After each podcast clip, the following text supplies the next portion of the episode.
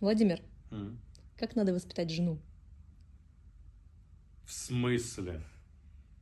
Ты Хорошо. что думаешь, что я бессмертный, что ли? Я сейчас тебе вот это отвечу? А я домой сейчас как зайду?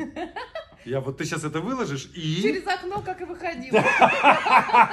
Я только так к тебе прихожу, когда твой муж уехал, моя дорогая. Чтоб ты тоже э, боялась сейчас домой вернуться. Я вообще надо воспитывать, ты считаешь, жену? Нет.